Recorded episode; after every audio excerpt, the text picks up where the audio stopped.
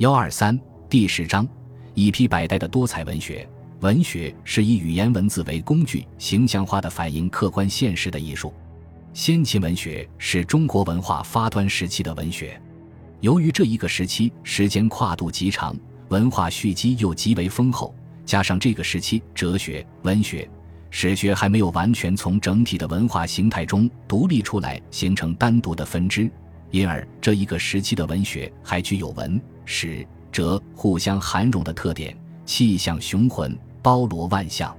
它涉及的问题，必须放在广阔的历史文化背景下，通过综合的动态研究才能审视清楚。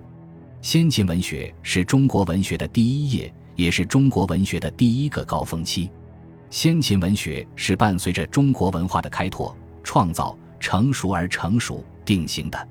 一方面，先秦文学以无比丰厚的历史传承和民族文化精神，开拓了中国文学之源，奠定了中国文学的基石；另一方面，先秦文学本身也是一座文学的高峰，它的创作思想和创作精神，不仅为后世中国文学所继承、借鉴、一批百代，它的表现手法和艺术技巧，也是后世文学学习取法的楷模。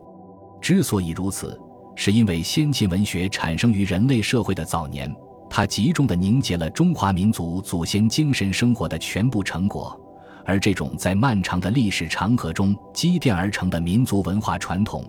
又永远有着顽强的生命力和感召力。先秦文学可分为远古口头文学和上古诗歌、史传文学、诸子哲理散文两个阶段。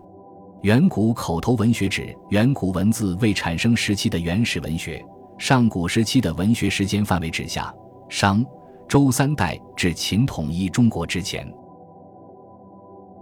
本集播放完毕，感谢您的收听，喜欢请订阅加关注，主页有更多精彩内容。